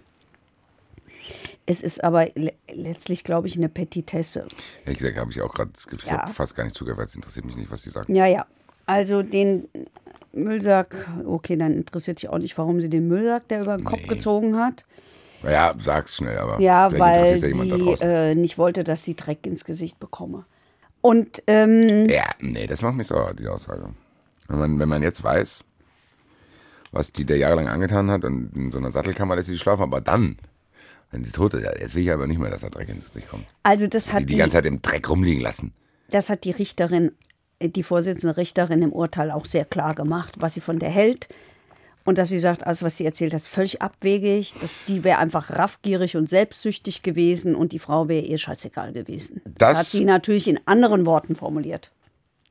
An, apropos andere Worte, sagt auch der Staatsanwalt so. Im Rahmen der umfangreichen Beweisaufnahmen und auch den umfangreichen Ermittlungen ist aus Sicht der Staatsanwaltschaft eigentlich zutage getreten, dass ähm, die Angeklagte ähm, die verstorbene Frau schon frühzeitig aus finanziellen Interessen äh, zu sich genommen hat. Ähm, das konnte man insbesondere auch an Briefen, die wir sichergestellt haben, ablesen, wo die mittlerweile verstorbene Dame sich auch entsprechend geäußert hat, dass ähm, sie sich derart fühlt und auch meint, dass die Angeklagte sie nur aus solchen Motiven zu sich geholt habe, aber in dem Moment eigentlich schon äh, wehrlos gewesen ist und sich nicht mehr nach außen hin artikulieren konnte. Ja. Das beschreibt ja nochmal, was wir hier ausführlich besprochen haben. Ja, das Gericht hat im Urteil auch gesagt, das war, äh, das war eine Frau, die nicht aus mitmenschlichen, nicht aus fürsorglichen Gründen gehandelt hätte, sondern aus purem Profit. Ähm, habe sie diese äh, Situation ausgenutzt und dann Elise Weidmann abhängig gemacht von ihr, sodass die ausgeliefert war und ähm, sie am Ende an dieses Geld kommen konnte. Ich habe ja vorhin schon gesagt, dass der Spiegel de, dem Gericht vorgeworfen hat, es wäre ein bisschen übereifrig gewesen. Das Gericht hat aber gesagt, nee, wir wollten hier eine detaillierte Aufklärung dieses Falles von Elise Weidmann, ich zitiere, die so schändlich bäuchlings verscharrt wurde, ohne ein vernünftiges Begräbnis. Und äh, wenigstens so sollte dieser Frau noch mal eine letzte Ehre erwiesen werden. Findest du pathetisch? Ja, weil das ist nicht das Schlimme. Ganz ehrlich, wenn du tot bist, ist doch scheißegal, kriegst du nichts mit. Das weiß ich nicht. Ja, Also ich weiß, dass viele da draußen denken, dass man dann irgendwo hinkommt. Und Nee, das weiß ich gar nicht, aber ich ähm, Du bist doch dann, du kriegst es doch gar nicht mit. mag Heike. ja sein, aber die Idee, Menschen wie Menschen zu behandeln, auch über den Tod hinaus, finde ich eine gute Idee. Aber ja, natürlich. Ich will auch nicht sagen, dass es völlig egal ist, was du mit einer Leiche machst. Es geht aber darum, dass es viel schlimmer war, was die der zu Lebzeiten angetan hat, als jetzt am Ende. Das ist richtig. So, dann erwähne ich lieber das. Das und dieses richtig. ganze, dieses ganze Gewese um irgendwelche religiösen Beerdigungsrituale und dann Totenehre und bla, ja Leute. Das, was hier passiert ist mit der, als sie gelebt hat, ist viel, viel, viel, viel, viel, viel schlimmer als das, was nach dem Tod dann passiert, wo man Ja. denken muss, die, wahrscheinlich ist es sogar besser, dass sie gestorben ist. Aber ja, das stimmt. Aber ähm, diese Rohheit dieser Frau und dieses unempathische und so, ich glaube, das offenbart sich nicht nur an dieser Tomatenfrage, sondern auch daran, dass in diesem Prozess eben auch äh, gesagt worden ist, dass sie über dieses Konto von Elise Weidmann sich selber eine Sterbeversicherung abgeschlossen hat. Also sie selber Ah, will selber- offenbar nicht unter der Erde einfach so verscharrt werden und Tomaten sollen obendrauf wachsen. Ja, also das ergibt schon irgendwie ein bisschen ein Bild. Okay. So, das war der Prozess Nummer eins. Das hat ihr dann aber nicht gepasst, scheinbar gesagt, das ist mir zu eine hohe Strafe. Was war denn das Urteil bei Ja, das Prozess ist Nummer ja auch 1? eine hohe Strafe. Dreieinhalb Jahre ist auch eine hohe Strafe. 3,5. Also dreieinhalb Jahre für 135.000 Euro über diesen relativ langen Zeitraum. Ja, So ja, ja, ja, ja, ja, aber ist relativ hoch. Die ist für mich ist hier auch die Frage, und die lasse ich mir jetzt vom Staatsanwalt beantworten, warum überhaupt eine Haftstrafe im Gespräch ist. Die Staatsanwaltschaft hat deshalb eine Haftstrafe ähm, beantragt, weil sie ähm, der Meinung ist, dass aus der Tat eine besonders niedere Gesinnung gesprochen hat, insbesondere vor dem Hintergrund, dass man hier ähm, durch das Vergraben ja auch gegen das Pietätsgefühl der Allgemeinheit und auch ähm, das postmortale Persönlichkeitsrecht des Verstorbenen ähm, verletzt hat und dann das Ganze verknüpft hat, um eine Vermögensstraftat ähm, zu verwirklichen, nämlich den hier angeklagten gewerbsmäßigen Betrug. Ja, hier haben wir es auch nochmal gehört. Ähm, warum ich vielleicht das hierbei auch so abtue mit diesem Beerdigungskram ist, weil sie keinen Angehörigen hat. Ich kann jeden Angehörigen, der jetzt da draußen steht, verstehen. Ganz ehrlich, äh, ich wäre der Erste, der sich darum kümmern wird, dass irgendjemand, der mit mir familiär zu tun hat oder Freunde, stylisch und angemessen irgendwie beigesetzt wird. Hier war ja aber niemanden. Weißt du, was ich meine? Hier geht's ja darum, ich hatte, ich hatte eher das Gefühl, dass solche Geschichten, wenn man die erwähnt, aus Respekt vor den Angehörigen da sind. Die waren ja hier nicht da. Deswegen habe ich mich. Naja, aber ein bisschen schon aus, aus Respekt auch dem Verstorbenen gegenüber. Ja, und das hätte ich mir an anderer Stelle durch Das viel mehr richtig. Erwähnungen gewünscht, was ihr zu Ja. Lebzeiten passiert Das ist. stimmt, das stimmt. Das und so wirkt heuchlerisch. Ja. Ja, so, oh ja, aber wenn sie tot ist, hätte sie Ja. mal. Stell dir mal vor, ganz im, sorry, jetzt nochmal abschweifen. Aber stell dir vor, die hätte das so gemacht und die hätte die ehrenhaft bestattet. Das hätte das ja nicht gut gemacht, das, was sie vorher äh, den ganzen Leben mit der gemacht hat. So, das meine ich. Also das, Das ist, das, wiegt- das ist ja viel wichtiger. Da würde ich ja lieber sagen, wenn ich mir eins nur aussuchen darf, dann lass mich lieber acht Jahre super leben, da in dem, nicht in dem Stall, und dann kannst du mich von mir aus auch unter dem Tomatenbeet begraben. Bessere Variante, glaube ich. Das wollte ich, glaube ich, jetzt kompliziert richtig. ausdrücken und habe jetzt wahrscheinlich allen Leuten, die glauben, dass man nach dem Leben, äh, nach dem Tod noch irgendwo hinkommt, auf den Schlips Ja. Es tut mir leid, das werden wir an anderer Stelle diskutieren, was dann alles passiert. Ja, wobei man auch sagen muss, äh, dieses Gericht ist vielleicht tatsächlich so ein bisschen übers Ziel hinausgeschossen mit den dreieinhalb Jahren. Also es ist äh, relativ ungewöhnlich. Der Staatsanwalt hat zwei Jahre und zehn Monate beantragt. Und ja, Gerichte gehen da mal drüber, aber das ist ja richtig ordentlich drüber gegangen. So, dürfen die? Haben sie gemacht. Die Frau hat Berufung eingelegt. War erfolgreich, wie wir schon im Antext gehört haben? Ja, das ist aber ganz easy. Du musst ja nur schreiben. Du musst ja nur die Frist wahren. Nee, ich meinte aber auch erfolgreich vom Ergebnis her. Ja, absolut. Es hat dann am Ende nur noch zwei Jahre und neun Monate gegeben, aber es blieb bei einer Gefängnisstrafe. Also hier ist nichts mit Bewährung. Nix Bewährung. Zwei Jahre, neun Monate. Zwei Jahre, neun Jetzt Monate. muss ich fragen, Heike. Über zwei. Jahre ist Gefängnis. es sehr viele Seiten, Seitenkontexte muss ich heute aufmachen, aber das ist jetzt ein Bild. Ich fand es vorhin schon lustig, ist jetzt auch wieder zu viel, beruhigt euch. Aber es ist zumindest skurril, dass da jemand mit einem Rollator vor Gericht ankommt. Und jetzt kommt die mit diesem Rollator ins Gefängnis. Wo, gibt's, wo kommt die denn dahin? Gibt es da irgendwie so eine Abteilung für so Altkriminelle oder also da, ich stelle mir es halt im Gefängnis vor, da sitzen dann so alte Mafia-Boss und sagen, Allah, Allah. Dann kommt die da mit dem Rollator rein und sagt, gut, ey, ich bin auch irgendwie, keine Ahnung, hier ist die Ü70-Abteilung. Wir haben ganz andere Sachen gemacht. Also, ey, weißt du, was ich meine? Also die kann ja nicht halt eine Ja. Zellennachbarin sein von irgendeiner 40-jährigen Serienmörderin. Also da müssen wir äh, tatsächlich Männer und Frauen unterscheiden. Wir haben ja viel mehr Männergefängnisse als Frauengefängnisse. Da wir hier in Hessen sind, das Ganze in Hessen spielt, gibt es genau eins, nämlich in Frankfurt-Bräungesheim, ein Frauengefängnis. Weil ich selber in Gefängnisse nicht so häufig reinkomme, Anwälte dies aber tun, habe ich unseren Freund Lossi Bossi gefragt, wie ist es eigentlich damit? Gibt es da unterschiedliche Abteilungen? Also, er sagt, nein, gibt es nicht. Die sind alle zusammen, alles durcheinander sozusagen. Eigentlich so, wie wir es wollten. Ja, es gibt nur einen einzigen Unterschied, das ist das Mutter-Kind-Heim. Ah, Weil da brauchst du das Kind dazu, das hast du in dem Alter in der Regel nicht mehr. Aber auch da sind die, die Delikte alle gemischt. Und dann habe ich auch nochmal nachgeguckt. Also für Hessen ist es so, wir haben hier ein Frauengefängnis für, da passen 427 Gefangene rein. Da gibt es alles. Geschlossenen Vollzug, offenen Vollzug, Sicherungsverwahrung. Haben wir neulich gehabt. Die Frau mit der Sicherungsverwahrung, völlige Ausnahme ja bei Frauen. Mutter und Kind, alles durcheinander. Und in, um die Relation zu sehen, das musst du jetzt bitte ausrechnen, ich traue mich das nicht. Von allen Gefangenen sind ungefähr gute 6% weiblich. Der Rest ist alles Männer. Was soll ich da jetzt ausrechnen? Keine Ahnung. Falls wir wissen wollen, wie viel im Verhältnis wir Männer haben, kann ich das nicht ausrechnen. Ich habe doch die, diese Gleichung hat doch viel zu viele Variablen. Du hast Ah mir ja, okay, einen Wert, du hast mir nur einen Wert genannt. Du hast gesagt 6 Prozent. Nein, nein, ich habe dir zwei Werte genannt. 427, Platz für 427 und das sind 6 Prozent der Gefangenen in Hessen ungefähr. Die 427 sind die 6 Prozent. Mhm. In komplett Hessen. Runden wir auf, sagen wir sind 500.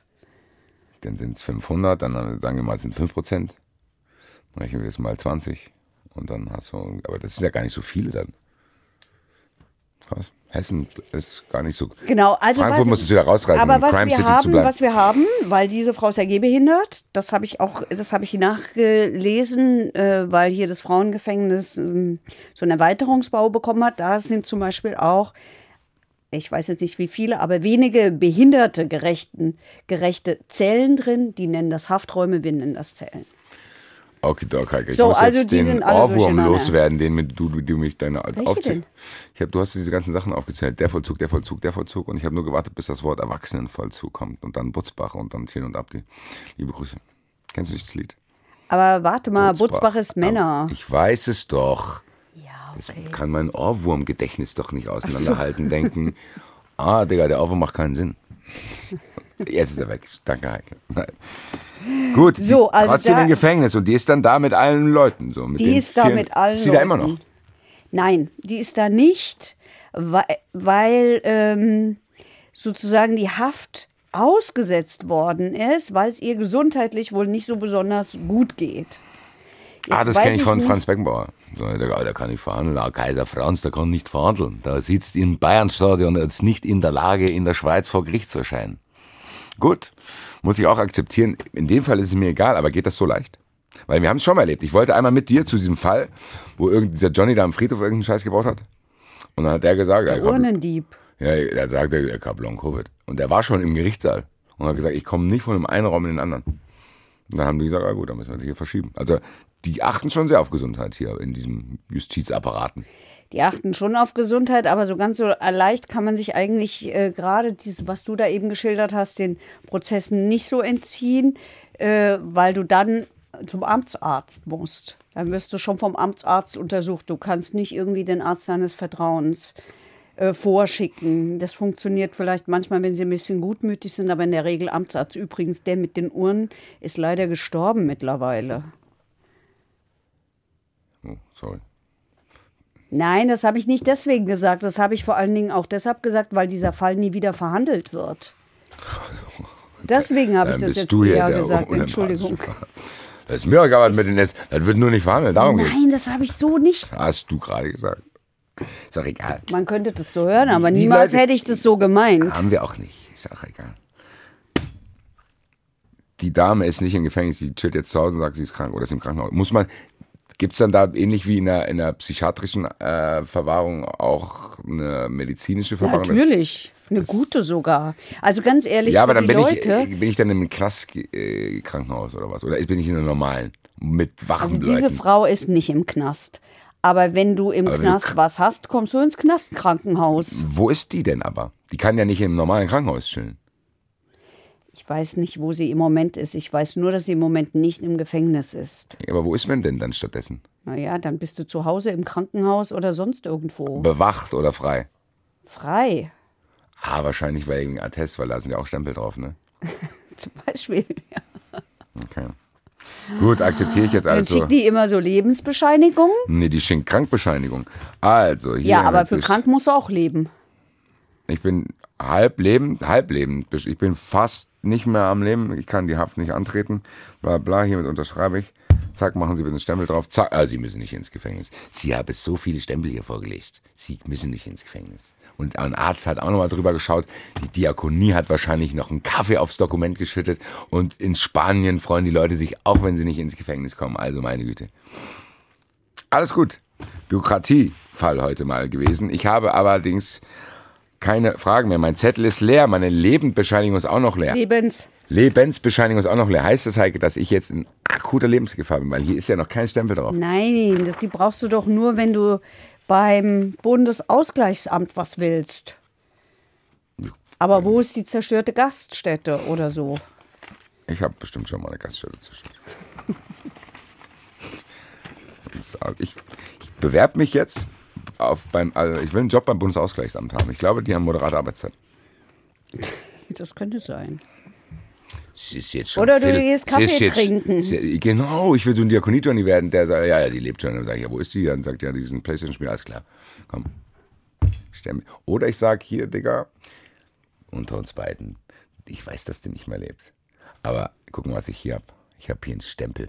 Und damit kann ich die bescheinigen, dass sie noch 30 Jahre lebt. Lass uns Cash teilen. Zack, Stempel drauf. So mache ich das. Aber dann kommt der Staatsanwalt und dann war's das. Ist auch Und blöd. dann werde ich sagen, mir geht's gesundheitlich nicht so gut. Hallo, ich kann nicht ins Gefängnis. Hier ist noch ein Stempel. Ich will die mit Stempel terrorisieren und dann bin ich frei und hab Geld. Es hat sich ja nicht wirklich gelohnt. Der Stempelmogul aus Frankfurt will ich werden. Ich stempel einfach alles. Er stempelt mir einfach Geld. Gehst zu einer Bank, sag, guck mal hier, den Kredit müssen Sie mir schon geben. Ich habe ja hier einen Stempel von irgendjemand. Gut, Freike, ich habe nichts mehr. Hast du noch irgendwas? Ich habe nichts mehr, aber ich habe eine Neu eine neue Neuheit wollte ich sagen. Nein, ich habe eine neue Jokerfrau an Land gezogen, die wir jetzt vielleicht mal uns allen vorstellen, oder? Ich kenne sie ja schon, aber ihr kennt sie alle noch nicht. Da wir heute eine sehr bürokratische Sendung äh, haben, Heike, musst du mir jetzt aber Fehlt der Stempel? Genau, es fehlt der Stempel und du hast vergessen, du musst mir unterschreiben, dass es für dich okay ist, dass wir jetzt in den Zuschauerraum gehen. Hier bitte unten einmal unterschreiben. Weil solche Stempel Dinge vergessen. macht man nur im So, Zuschauerraum. Entschuldigung. Offiziell, Entschuldigung. alles, was du jetzt gerade außerhalb von dem zurück. Fall zur Jokerin gesagt hast, zählt nicht. Vergessen Sie das bitte, liebe Geschworenen. Das ist äh, amtlich nicht äh, verwertbar, sondern nur, nachdem wir diesen Jingle gehört haben. Zuschauerraum. Und stell dir mal was vor. Immer. Ich habe eine neue Jokerfrau. Die werden wir jetzt kennenlernen. Überraschung. Habt ihr noch, habt ihr ja nicht gehört nee, bisher? dürft ihr, die dürft ihr nicht. Sage ich euch jetzt. Die Wir haben jemand Neues, wir jetzt cool. an. Wir haben jemand Neues. Ähm, kurz Infos.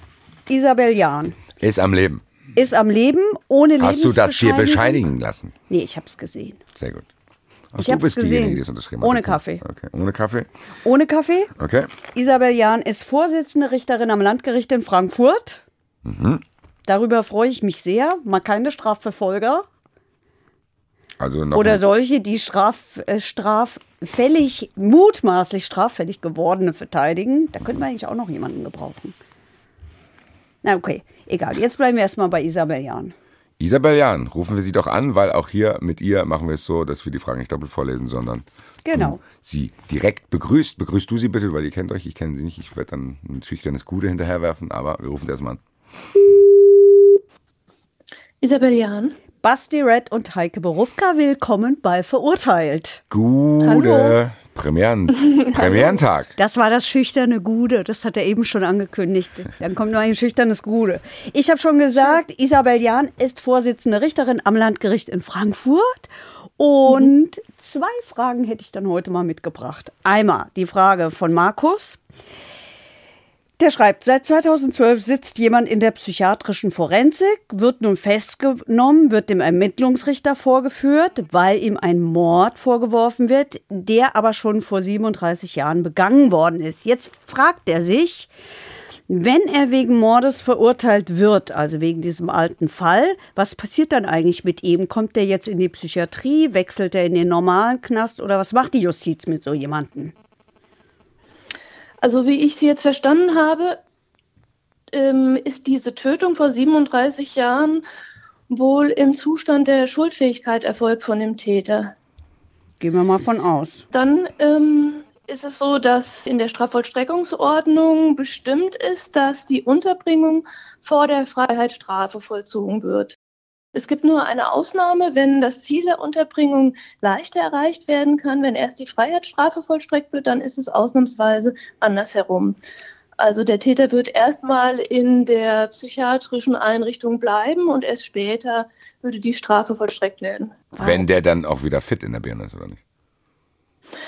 Ähm, Muss ja irgendwie da rauskommen. Irgendwas muss ja dafür sorgen, dass er da rauskommt. Also bei den Unterbringungen ist es so, da gibt es keine Höchstfrist. Das wird immer regelmäßig überprüft und je länger die Unterbringung dauert, desto regelmäßiger muss die Überprüfung dann auch erfolgen. Und sobald diese Maßnahme nicht mehr ähm, erfolgversprechend ist, beziehungsweise die Voraussetzungen nicht mehr vorliegen, wird es dann zur Vollstreckung der Strafe kommen. Gefühlt für so jemanden ist das doch doppelte Strafe, oder? Erst sitzt er in der Forensik, also in der forensischen Psychiatrie, und dann kommt noch oben drauf, dass, dass, dass also wenn es Mord ist, lebenslang. Ja. Wenn es eine zeitige Freiheitsstrafe ist, gibt es dann Möglichkeiten, die Zeit der Unterbringung auf die Freiheitsstrafe anzurechnen. Ähm, das ist in der Tat so, aber äh, bei einem Mord, der lebenslang dauert, haben wir natürlich immer erstmal eine lebenslange Freiheitsstrafe. Aber ich glaube, in anderen ähm, Sendungen habt ihr schon darüber gesprochen, dass es natürlich auch bei der lebenslangen Freiheitsstrafe die Möglichkeit gibt, die Strafe zur Bewährung Ja. auszusetzen. Ja. Ja. Oder wie ich gerne sage, das Bundesverfassungsgericht hat mal gesagt, jeder muss zumindest die theoretische Chance haben, irgendwann wieder freizukommen. Ganz genau. Ne? Und darum geht's, oder? Aber ich habe noch eine Frage. Die kommt aus Österreich, aus Niederösterreich. Kommt aus Österreich. Ist doch Frau Groß- Weidmann noch am Leben. Enzersdorf.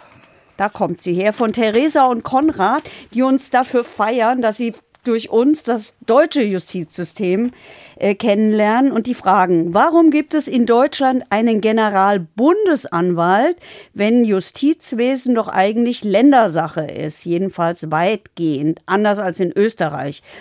Oder andersrum gefragt, welche Kompetenzen hat der Generalbundesanwalt und in welchen Fällen ermittelt er? Also es stimmt, dass die Strafverfolgung erstmal nach dem Grundgesetz den Ländern übertragen ist. Aber bei bestimmten Straftaten darf der Bund die Strafverfolgung übernehmen. Das sind ähm, Staatsschutzdelikte oder Straftaten nach dem Völkerstrafgesetzbuch. Also Terrorismus? Also eigentlich nur Sachen, die das ganze Land betreffen. So. Also, So könnte man das, so könnte man das sagen. Und der Gesetzgeber hat auch diese Möglichkeit vorgesehen und diese Straftaten können dann vor dem Oberlandesgericht angeklagt werden und dann ist immer die Bundesanwaltschaft die Anklagebehörde. Was hier aber noch wichtig ist, unabhängig von diesen Staatsschutzdelikten und den Straftaten nach dem Völkerstrafgesetzbuch, gibt es auch noch andere Straftaten wie Mord oder Totschlag oder Geiselnahme. Und da darf auch der, Bundesanwalt, äh, der Generalbundesanwalt ermitteln. Und zwar dann, wenn eine besondere Bedeutung des Falles bejaht wird. Und, und hier haben wir wieder diese Staatsschutzgesichtspunkte, wenn eine Gefährdung der inneren oder äußeren Sicherheit vorliegt oder wenn äh, unsere Verfassungsgrundsätze gefährdet sind. Das klingt jetzt alles ziemlich kompliziert. Wir hatten das zum Beispiel bei dem Mord gegen oder an Walter Lübcke. Ja, es ist am Endeffekt wahrscheinlich, wenn, wenn, wenn das wirklich halt über die Bundesländergrenzen hinweg von Interesse ist. Das ist ja dann in politischen Geschichten auch, oder nicht? Mm, ja, so kann man das sehen. Wobei das sind jetzt nicht die strengen Voraussetzungen, die hier vorgesehen sind, aber in aller Regel wird das der Fall sein. Okay. Okay, und das ist dann, wenn die äh, äh, Frauen und Männer in den roten Roben vor Gericht erscheinen. Ganz genau. Macht optisch Ja. ehrlich gesagt mehr her als die schwarzen. Ja, ja, auf jeden Fall. Ich bin Fällt großer Fan von solchen Sachen. Rote, schwarze Robe, Stempel, das ist alles. Wir haben heute Da wird schon was anderes durch sein. unsere ganze das ist ja Folge was ganz anderes. Wenn der da eine rote Robe anhat, das wird, ist ja ganz anders. Das sieht aber auch anders aus. Warte, das warte, warte, warte, warte, wir müssen die mitnehmen. Ähm, durch unsere ganze Folge zieht sich nämlich hier das Gestempel. Wir haben so eine arme Frau, ähm, die gestorben ist und unterm Tomatenbeet äh, begraben worden ist. Und äh, ständig gab es irgendwelche Stempel und niemand hat weiter nachgefragt nach dem Verbleib dieser Frau. Weil da ja ein Stempel drauf ist. ja, deswegen. Wo ist ein Stempel drauf? Auf allen, Auf allen Dokumenten, die Dokumenten. dann als gegeben hingenehm. Darüber haben wir eben geredet. Ah, okay. Das war der Zusammenhang, deswegen sorry für den kleinen kontextlosen Auswasser von mir. äh, vielen, vielen Dank. Es war doch ein super. Debüt, oder? Ich fand auch, war ein super Debüt. Und wenn ihr Isabel Jahn kennenlernen wollt, dann müsst ihr vielleicht irgendwie es schaffen, an Tickets für unsere Live-Show ranzukommen. Ich weiß, es ist schwierig. Relativ viele sind ausverkauft, aber es sind immer Joker da. Jetzt sagen wir ihr erstmal Tschüss, damit die Arme nicht so in der Leitung hängt. Das hätte Ne? ich dir jetzt auch kurz Ja, gesagt. ich vielen, vielen Dank. Danke. Alles klar, mach's Ciao. gut. Tschüss. Tschüss. Ja, und eben jene Live-Shows könnt ihr besuchen. Ich sch- schreibe euch jetzt nur die Daten, wo ich weiß, dass wenn das hier ausgestrahlt wird, die theoretische Chance besteht, dass noch Tickets da sind. Die anderen verschweige ich euch. Es ist leider erst nach dem Sommer. 6.9., 11.10., 8.11., 13.12. Das sind die restlichen Termine fürs Jahr. Ich glaube, der Rest ist auch schon ausverkauft, oder? Der Rest ist ausverkauft. Bei dem einen gibt es ein paar Terminschwierigkeiten, aber das betrifft nur die Leute, die Karten haben. Das werden wir irgendwie checken. Genau. Und äh, wenn ihr euch die Zeit mit einem anderen Podcast bis dahin vertreiben wollt, haben wir. Falsch? Nö, ich habe nur skeptisch die Leute ermahnt angeschaut, dass die auch, Ach so, dass die gucken sollen. dass die uns Also für euch habe ich tatsächlich gehört, ich finde ihn total gut, ich kann ihn nur empfehlen. Ein NDR-Podcast, der heißt Als Kind gedopt. Da geht es um die Turnerin Kerstin, die ist von ihrem zwölften Lebensalter, äh, äh, Lebensjahr an mit Dopingmitteln behandelt worden. Die Arme hat mit 15 die erste Gelenkoperation gehabt. Die leidet ständig unter wirklich, wirklich schlimmen Schmerzen. Und es ist ein ausgesprochen gut erzählter Podcast, auch über ihren Kampf um Entschädigung. Und ich erinnere mich selber an meine Anfangszeit als Gerichtsreporterin. Da war auch ich mal in einem Fall, wo wirklich arme ehemalige DDR-Sportlerinnen versucht haben, irgendwie, irgendwie einen Ausgleich für das zu bekommen, was denen widerfahren ist. Also kann ich euch sehr empfehlen, als Kind gedopt. Findet ihr, wie uns auch in der ARD, Audiothek. So ist es. Und ich glaube, das war's für heute, oder? Haben wir noch Ich würde auch sagen, es war's für heute. Dabei, dabei. Stempel. Verurteilt. Der Gerichtspodcast mit Heike Borufka und Basti Red. Eine Produktion des Hessischen Rundfunks.